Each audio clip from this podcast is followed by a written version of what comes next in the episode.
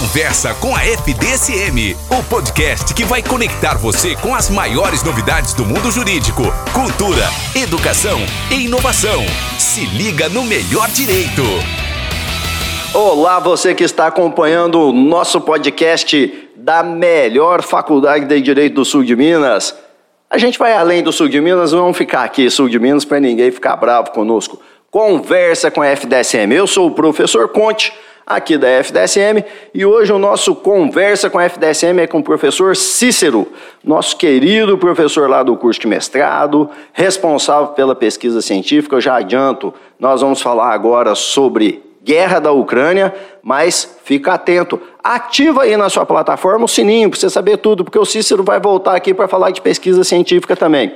Cícero, dá o seu alô para o pessoal aí para a gente começar o nosso bate-papo. Olá a todos que estão nos escutando. É realmente muito importante nós estarmos falando sobre esse tema da guerra da Ucrânia. A pesquisa científica que nós vamos falar também no próximo podcast é fundamental para todos terem uma visão que vão além dos conhecimentos tradicionais do direito. E eu fico muito feliz pelo convite, Conte, pela tua iniciativa, um grande professor aqui da nossa faculdade e a, FDSM novamente é, inovando, estando à frente, né?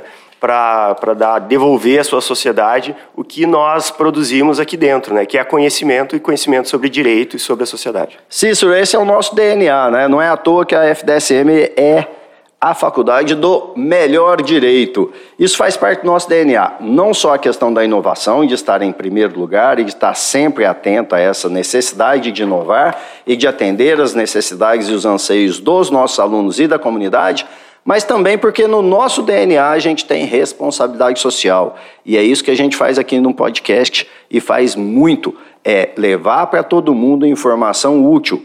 Guerra da Ucrânia é uma questão que está deixando todo mundo muito preocupado. E eu quero fazer uma primeira pergunta para a gente poder começar essa discussão, Cícero, e explorar o máximo possível, porque você sabe tudo a respeito da situação aí, é, a partir das suas pesquisas do direito internacional. Guerra é uma situação, é uma questão que tem a ver com direito ou o direito em algum momento regula a guerra? Existe um direito de guerra? Olha só, é uma, é uma ótima pergunta, Conte. E eu acredito que isso, de modo geral, não tem sido conversado de maneira adequada na mídia. Assim. Isso desde praticamente faz um século, em 1928, nós temos o, o Tratado de Paz de Briand-Kellogg, que ele determina a proibição da guerra. Tá? O ius ad bellum, que é o direito de ir à guerra, ele é completamente ilícito, ilegal, certo? Não existe ah, nenhuma legitimidade, nenhuma legitimação, por qualquer que seja o argumento, para um país invadir o outro. A única ah, questão que foi regulada, e daí de forma mais específica ainda, em 1945, com a Carta da ONU, certo? Que é, uma, é um, praticamente um tratado que vai determinar as bases de segurança e paz internacional, é que em alguns momentos como uma forma de legítima defesa, isso está inclusive no artigo 51 da Carta da ONU, há uma possibilidade de você se defender militarmente de uma invasão. Então, a defesa, né, a legítima defesa, ela, ela, ela ainda é possível dentro do direito. Agora, invasão a outros países, e existem uma série de, de, de infrações que não precisa ser uma operação militar dessa escalada que a gente viu agora hum, na Ucrânia, Desde a Segunda Guerra Mundial não havia uma operação militar tão grande, então por isso que o mundo fica realmente aflito e com razão, mas até mesmo invasão do espaço aéreo que os Estados Unidos realizou inúmeras vezes, além de outras operações militares como no Iraque em 2003, na Líbia em 2015, tudo isso são ações de estados de, que são ilícitas. Tá? Então, ius ad bellum, quer dizer, ir à guerra, é completamente ilegal e ilícito dentro do direito internacional.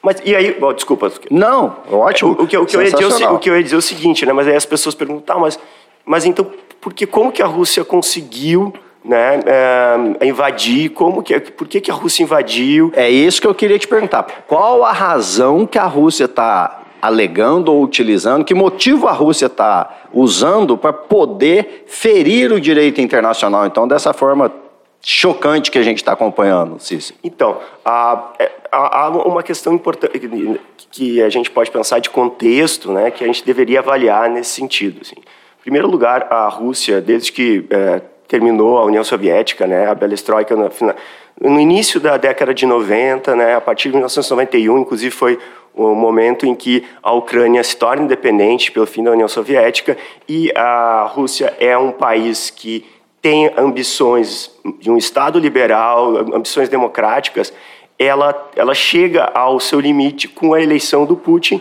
e, e, a partir desse momento ela se torna uma autocracia, o que a gente chama, certo? Então ela já não é mais uma democracia. Em países... Espera aí, então nós precisamos dividir aí, ou, ou explicar. Qual que é a diferença de uma autocracia para uma democracia? Ah, então, ótimo. A, a democracia, em tese, a gente tem uma legitimidade por eleições periódicas eh, dos uh, seus representantes serem eleitos, certo? Numa autocracia já, já não há mais isso. Há uma relação de autoritarismo, há uma relação de, uh, ditatorial, há uma relação em que o poder ele é manipulado por meio, até mesmo pode haver eleições que há na Rússia, mas elas não são legítimas, né? Então, em países então, democráticos... Putin assumiu, isso aqui é meu, sou eu que mando e vamos tocar para frente aqui, eu vou dar um jeito de legitimar isso. Perfeito. E, e nesses países onde há uma, onde não há democracia, né? Onde as pessoas elas quebram regras do, do, processo democrático, onde não há uma, uma, uma, preocupação com o que a população pensa, uh, onde não há essa, essa, essa relação importante com a opinião pública, uh, isso torna, possivelmente, né, isso não, não é só possivelmente, mas em todos os estudos que nós temos até hoje, é interessante pensar que nenhum país democrático entrou em guerra com outro país democrático. Olha só, interessante, nunca na história a gente tem uh, relatado dois países democráticos entrando em guerra. Então, no momento que a Rússia entra, eh, invade a Ucrânia, ela, eh, a gente pode perceber que há, não há uma preocupação tão grande com o que pode, eh, o que a opinião pública russa vai pensar, até mesmo pela manipulação da mídia, pela uma relação de não ter uma imprensa livre, certo? Então, assim, qual a legitimidade deles? Não, não há uma legitimidade. Então, mas só voltando lá, por que, que a Rússia invadiu a Ucrânia? Ah, bom, isso é difícil de pensar, né? Uh, o que eles o que é alegado, tá? E, e, é, e é, verdade, é que haviam uh, certos grupos paramilitares neonazistas que perseguiam russos na Ucrânia. A, assim, a relação entre a Rússia e a Ucrânia ela é muito forte uh, historicamente. Né? São países que têm uma fronteira gigantesca. Né? E realmente algumas províncias, como a, a província de Lukansk e, e Donetsk, que foram as duas primeiras que foram invadidas, elas têm uma uma maioria étnica, que a gente pode dizer, a maioria das pessoas lá são ou se determinam como russas, falam russo. Né? E, e, e há uma alegação que eles estariam sendo perseguidos. Bom, isso é, um, isso é um absurdo, é, isso não deve ser perseguido, nunca deve ser perseguido uma minoria pela outra. A questão que não é legítimo você invadir um país por causa disso. Né? Imagina só que se todos os lugares onde houvesse violência, onde houvesse um conflito, uh, um país invadisse o outro para dizer assim, não, a gente vai colocar ordem aí. Os Estados Unidos tentou fazer isso no Iraque em 2013 e não teve sucesso. O Iraque está muito mais bagunçado do que antes uh, com Saddam Hussein, inclusive. Né? Vamos exagerar demais para deixar uma imagem forte aqui para as pessoas entenderem esse, essa razão que você trouxe. Nós temos lá na cidade de São Paulo um bairro que é um mini Japão, que é o bairro da Liberdade. É isso? Tá? Acho que todo mundo conhece. Com certeza. A, a, a galera do Japão está concentrada lá. Então, se a gente começa a perseguir, o Brasil começa a perseguir os japoneses que moram lá na Liberdade, o Japão vem aqui e invade o Brasil para defender os japoneses da Liberdade. É, é, é por aí que o Putin está falando. É, é, isso que ele está dizendo para o mundo, e é isso que ele está dizendo principalmente para tentar angariar né, na sua autocracia, como assim determinei, que as pessoas que ainda dão apoio para ele, que são a elite russa, né, que inclusive a gente pode pensar depois das sanções econômicas que aconteceram por conta disso para tentar pressionar eles, já que não há uma pressão na opinião pública porque não há uma democracia. Né? Então, mas voltando nisso, está certíssimo nesse exemplo, porque a, o Brasil, por exemplo, é o maior é, é, o, é, o, país com o maior número de imigrantes japoneses do mundo. então, assim, o Brasil tem uma relação muito forte com o Japão. Então, no momento em que há uma, uma etnia de um outro país né, dentro uh, daquele território, isso nunca vai legitimar um outro entrar, até porque as consequências elas são sempre piores. Né? A guerra ela nunca é a solução. A gente, pensa, a gente pode pensar que, assim, por mais que a gente possa tentar delimitar algumas um, algumas razões que seriam possíveis. Então, ao longo das, dos últimos 20 séculos de história, a gente pensa que isso sempre vai levar a maiores prejuízos do que, principalmente de vidas humanas, mas a gente pode pensar econômicos. Né? Há uma, uma, uma perspectiva que 45% do PIB da Ucrânia vai ser aniquilado esse, essa, desse, por causa da guerra. Né? A Ucrânia é o segundo maior país da Europa. O primeiro maior país da Europa é a Rússia. Então você imagina uma, realmente o que quer dizer esse conflito para o mundo, o que quer dizer esse conflito na, em questões que vão uh, se fala muito hoje, né, na questão de gás, na questão da, da, da na Europa, né, a questão uh, de outras questões como gasolina e como que isso vai afetar. Fertilizantes que estão afetando já a gente aqui no Brasil, né, que vem muito de lá, né? Exato, exato, os fertilizantes e, e o preço, na verdade, é, do, do dos alimentos que a gente pode pensar, que a gente já sente no nosso bolso com uma pressão da inflação, ela se dá por conta dos fertilizantes, mas também por conta do preço uma, dos alimentos, que ele não é da mesma forma do petróleo, tá? O preço dos alimentos ele não é baseado exclusivamente no que é produzido dentro de um determinado território, como no Brasil. Ele, é, os preços são tabelados mundialmente. A, a... É o que a gente fala da globalização, né? A famosa. Exato. É, Eu não vivo sozinho mais. Então, isso, isso é, é, é, super interessante, é sensacional, porque se você pensar que existe hoje, uh, em qualquer ação que é tomada no mundo, ela tem consequências globais, né? então as ações locais têm consequências globais, o preço dos alimentos também ele é forçado, não apenas por uma questão brasileira, mas a, a Ucrânia ela não produz apenas fertilizantes, ela produz também boa parte de todo o alimento produzi, uh, consumido na Europa. Então, no momento em que há um, um problema gigantesco com a, o território ucraniano, a gente vê imagens chocantes, horríveis, né? A gente vai também ter consequências econômicas por conta dessa da globalização, que é um dos temas que nós trabalhamos no nosso mestrado, né? A globalização, a soberania, a constituição, que é uma disciplina que eu ministro no segundo semestre, ele é um dos temas que nós sempre voltamos a pensar. Ô Cícero, como nós temos aí no nosso podcast conversa com a FDSM, lembra aí, moçada, vocês estão acompanhando a gente aí no Spotify, ativa o sininho, é importantíssimo. Segue a FDSM no Instagram, porque tá cheio de informação lá também. É FDSM underline oficial, o nosso Instagram. Acompanha lá, tem inclusive as chamadas do podcast, que tem todas as informações da FDSM. Mas, como eu estava dizendo, Cícero, é, você falou aí de uma questão que é extremamente importante, que é discutir isso dentro da FDSM.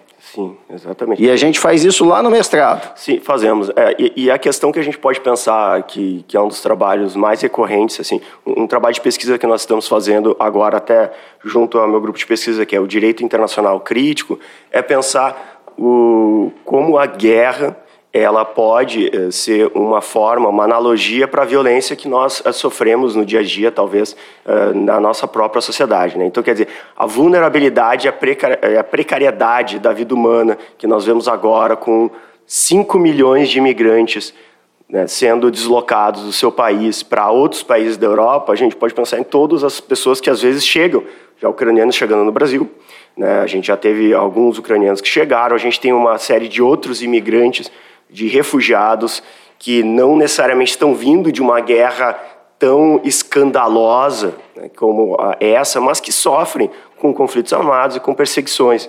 A gente pode pensar na, nos venezuelanos, que inclusive nós temos aqui em Pouso Alegre, nossa região. Nós podemos pensar em pessoas que vêm da África, haitianos. Então, existe uma série de, de relações que nós, uh, que como a guerra no Brasil parece, né, a gente tem uma ilusão de que a Segunda Guerra, por exemplo, que é o último conflito armado que o Brasil, de fato, uh, enviou tropas. Né? Nós enviamos 25 mil uh, combatentes brasileiros, né? É, as pessoas esquecem um pouquinho isso, né? os pracinhas, para lutar na Segunda Guerra Mundial. Né?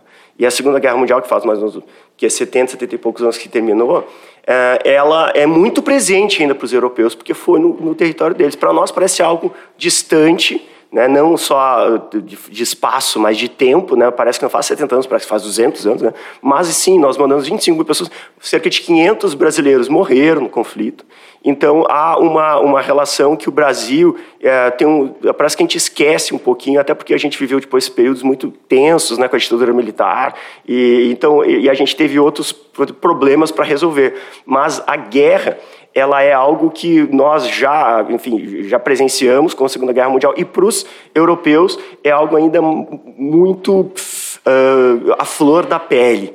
Tá? As pessoas talvez questionam uh, muitas vezes o que se a ONU ela realmente faz uh, o que ela tem força suficiente, se ela, se ela na verdade não deveria ter uma ação maior, mais efetiva, talvez ah, a ONU não serve para nada, o direito internacional não serve para nada. Tem muitas pessoas às vezes que questionam isso quando começam a, a, a pensar mais sobre essas relações.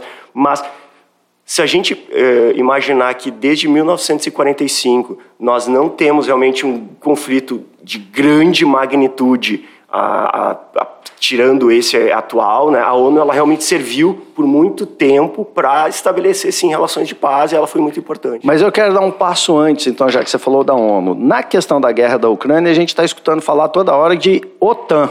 Ah, sim. O que, que é a OTAN e o que, que ela faz, Cícero? E por que estão tão preocupados e falando toda hora da OTAN na questão da guerra da Ucrânia? Ah, ótimo. É, talvez eu até esqueci de falar isso antes. Né? Porque essa é uma das uma das motivações que o Putin alega que é, haveria para invadir e para a operação militar da Ucrânia, certo? Que é a Ucrânia manifestou uma, uma certa de forma soberana, inclusive, tá? pelo seu presidente Zelensky, uh, entrar na OTAN, que é uma organização do Tratado do Atlântico Norte, que, que tem um objetivo né, de, de ter uma segurança coletiva regional que uma segurança coletiva regional quer dizer que qualquer um dos países que eventualmente fazem parte da OTAN for atacado, como no caso se a Ucrânia fizesse parte da, né, da OTAN, eles têm a obrigação de ter uma resposta coletiva com todos os seus armamentos, com todos os seus, uh, eventualmente, uh, com a força de, de, de pessoal militar também. Então, diferente do que está acontecendo hoje, se a Ucrânia já fizesse parte da OTAN, a gente estaria vendo um conflito de proporções muito diferentes, porque aí ia ter lá, sei lá, soldado inglês, soldado americano, soldado de outros países, ia ter arma, general, navio, avião e tal. Mas também devemos refletir o seguinte: talvez aí não tivesse acontecido a invasão, né? Então, é, é, é, um jogo de xadrez, né? Você, você percebeu muito bem até. Existem algumas teorias, né, que tentam fazer isso, que é a teoria dos jogos, né? Que tenta evitar assim o que, o que você, o cenário, se você tivesse mais é, força, né? Que é o caso de participar da OTAN. Se você tivesse armamentos nucleares, se um país tem, o, o, qual a estratégia que você vai tomar e que passo você vai ter? Você é completamente é, perfeita a tua, a, a, tua observação e a tua visão sobre isso. Talvez não, não haveria o conflito, ou nós teríamos algo semelhante a uma terceira guerra mundial, que sempre que me fizeram essa pergunta em outros momentos, eu, eu tinha. Uh, era até algo um pouco assim. É, absurdo para mim pensar isso, tá? Mas assim, eu tava, eu tava lendo algumas. Era algo que não era real. É. Até algo... que começasse a guerra da Ucrânia. É, era uma distopia que nós vemos em filmes sobre uh, questões que não podem ser levadas a sério. Mas é, é impressionante pensar que, é, depois que nós passamos por uma pandemia, talvez a gente tenha que pensar em todos os cenários absurdos de novo. Né? E isso, é, como a, a guerra da Ucrânia está mostrando, e até mesmo por, por conta de não termos uma uma efetiva, é, talvez, possibilidade de, de, vermos o fim do conflito, tá? que é algo também absurdo de imaginar. Não há uma perspectiva para o fim do conflito, porque nem o Zelensky nem o Putin estão dando passos atrás e os dois estão sendo, nesse caso é importante também pensar nisso, os dois estão sendo responsáveis pela guerra, tá? não apenas mais o Putin, o próprio presidente da Ucrânia, que em muitos lugares está sendo uh, visto como um herói, ele, ele, a gente tem que repensar também até que ponto ele está colocando a sua população civil né, despreparada, que, com um treinamento de três dias, para enfrentar o exército russo, que é o segundo maior, melhor e mais preparado exército do mundo. Mas, Cícero, eu tenho escutado algumas críticas de que o exército russo, tão grande, tão preparado, está apanhando. Porque a, se especula que a intenção do Putin era: eu vou invadir, pronto, acabou, vai ser rápido. Se a gente olhar para a história, isso já aconteceu Na lá Crimeia. no Vietnã. Ah, sim, né? É, eu sou muito forte, vou arrebentar esse meu vizinho que é pequenininho aqui, mas o vizinho resiste mais e aí a coisa complica. Está acontecendo isso também? Está tá acontecendo isso. Né? Não, ele não esperava, né? talvez todo mundo pensa até que ponto o Putin teve um erro de cálculo, no sentido de, vou imaginar, vou, vou tomar as duas províncias, da mesma forma que ele tomou a Crimeia em 2014, e uh, a Ucrânia vai uh, pá, não vai resistir. E, e, assim, a gente pode pensar em algum momento que para a Europa é, é, é, interessante o que está acontecendo. Tá? Para a Europa, assim, a, a Ucrânia está servindo como um escudo.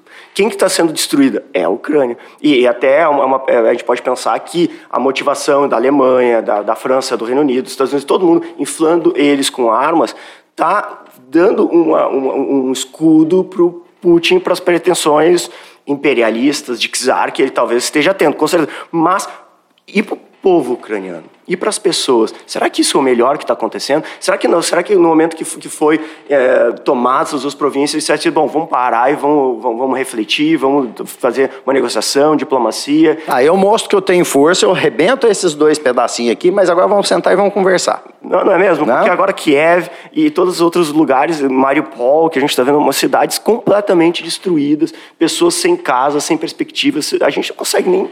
É, é muito difícil para nós visualizar isso, mas é, é o que está acontecendo. Então, até que ponto ah, é, o Zelensky, que é tomado como um herói, ele realmente é uma pessoa que está resistindo porque é legítimo e o povo quer isso, ou ele está fazendo isso por uma questão até de vaidade pessoal com, uh, nessa, nesse debate com o Putin. Né? E aí bate de frente com outro vaidoso que é o Putin, né? porque parece que não é a intenção ou a vontade da nação russa essa guerra e a invasão. Se a gente pensar no povo russo, me parece que eles não querem essa guerra, não querem essa invasão. Então nós estamos falando aí do ego de duas pessoas que controlam, nesse momento, estão controlando o destino de duas importantes populações. Não, exato, não, perfeito. Só que mais do que isso, né? Tá, e isso e além disso, no sentido de que será que não eles não estão controlando, inclusive, as perspectivas futuras de como as relações entre países vão se dar? Há uma preocupação muito grande daí da comunidade internacional e daqueles países que não estão enfrentando de, do que a Rússia fez se tornar uma regra uh, para outros países com pretensões hegemônicas, como a China. A China ela tem uh, uma série de, uh, de, de, localidades, principalmente ao sul do seu território, em algumas ilhas, em que ela reivindica a soberania pelo Tratado de Convenções de Montego Bay, que é o Tratado do Mar, Tratado Internacional do Mar, e, eles são de, de, outros, de outras nações. Mas, é, evidentemente, que a China tem uma capacidade militar maior que eles. Será que a China então vai tomar? Será que a China vai tomar Taiwan? É, todo mundo está preocupado com isso. O que vai ser o próximo passo? Vamos ver o que acontece na Ucrânia para saber se eu posso fazer também. É bem e, por aí. Pois é, justamente já que o direito internacional ele, ele tem uma, uma dificuldade de ação né, um pouco maior do que o direito, uh, que a gente poderia dizer, o, direito nacional, né, o nosso direito doméstico, as pessoas dizem assim que, o, como os jogadores, no caso os atores, que são os países, eles interpretam as regras por si, isso vai dar, muitas vezes, a, a perspectiva futura. É, até uma questão que eu gosto de colocar, que as pessoas colocam, mas então o direito internacional não está fazendo nada.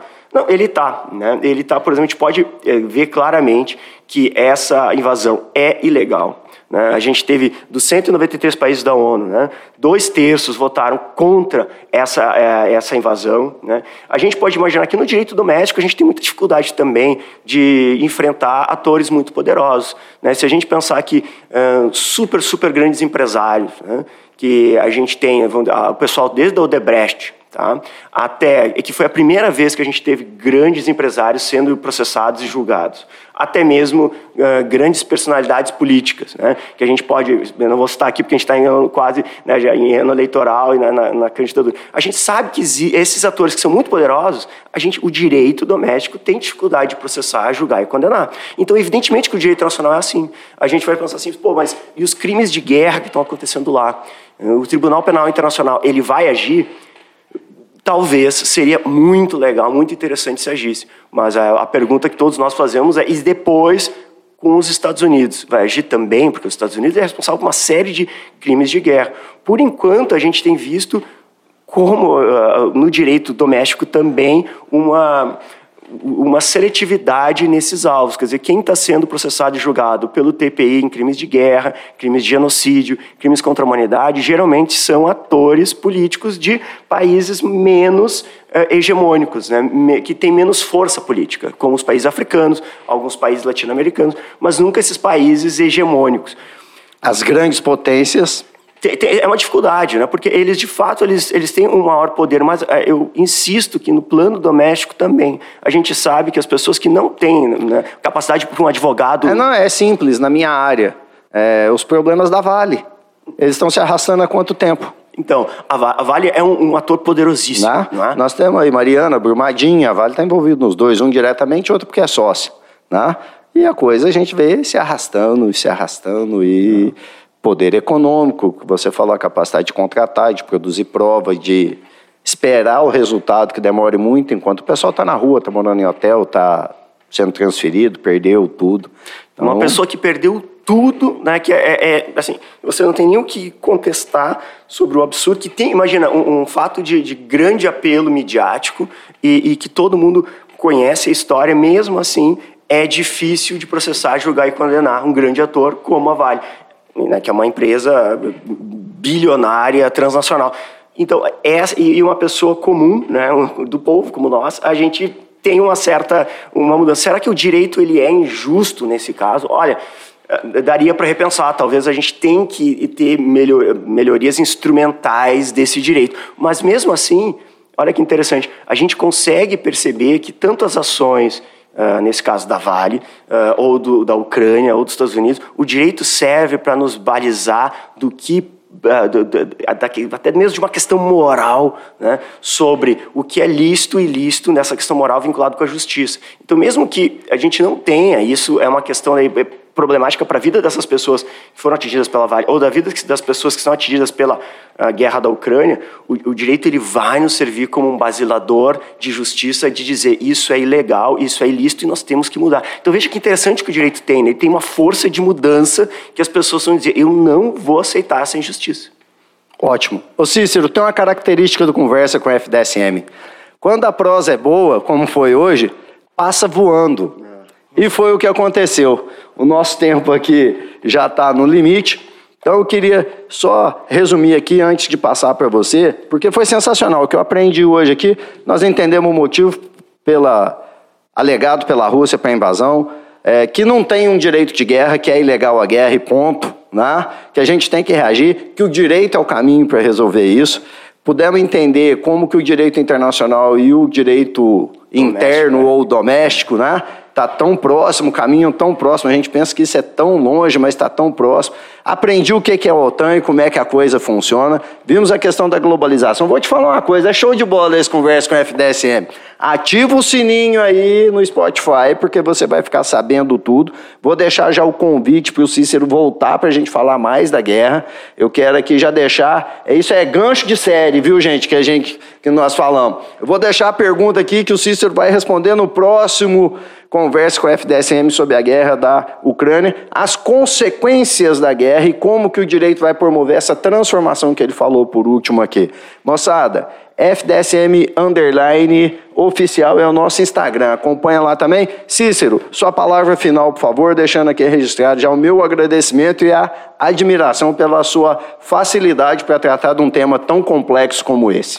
Uh, Conte, eu, eu que agradeço e é realmente eu, eu, tenho muito orgulho, sabe, de fazer parte da FDSM, de, de estar aqui com vocês já há oito anos. E nós uh, termos também uh, a certeza que nós temos dentro das nossas pequenas e, eh, possibilidades, que é trabalhar dentro de uma universidade, a gente consegue sim uh, pensar diferente, uh, mudar o mundo, né? A gente tem que ser a diferença que a gente quer ver no mundo. E, e acho que esse podcast mostrando como a FDSM ela tem uma responsabilidade social, ela tem uma relação muito próxima com a sua comunidade, de, de não só tentar explicar, mas tentar trazer os anseios, ela é, é fantástica, está de parabéns. Tem um ótimo comunicador, um comunicador nato. Valeu, obrigado. E, acho que até tá, tá perdendo dinheiro aqui na, na, na faculdade, tem que tá, o cara tem que ir para virar um super comunicador não, do país. Tá valendo, e, e além de um professor, e agradeço a todos, espero que tenha sido interessante. Até mais. Muito obrigado, Cícero. Ficou aqui já o convite e a pergunta. O Cícero vai voltar para responder como que o direito tratar das consequências da guerra e transformar a realidade que vai surgir a partir daí. Conversa com a FDSM, muito obrigado por ter acompanhado mais um programa nosso. Ativa o sininho aí e segue a gente no FDSM Underline Oficial no Instagram. Abraço para todo mundo. Conversa com a FDSM, o podcast que vai conectar você com as maiores novidades do mundo jurídico, cultura, educação e inovação. Se liga no melhor direito.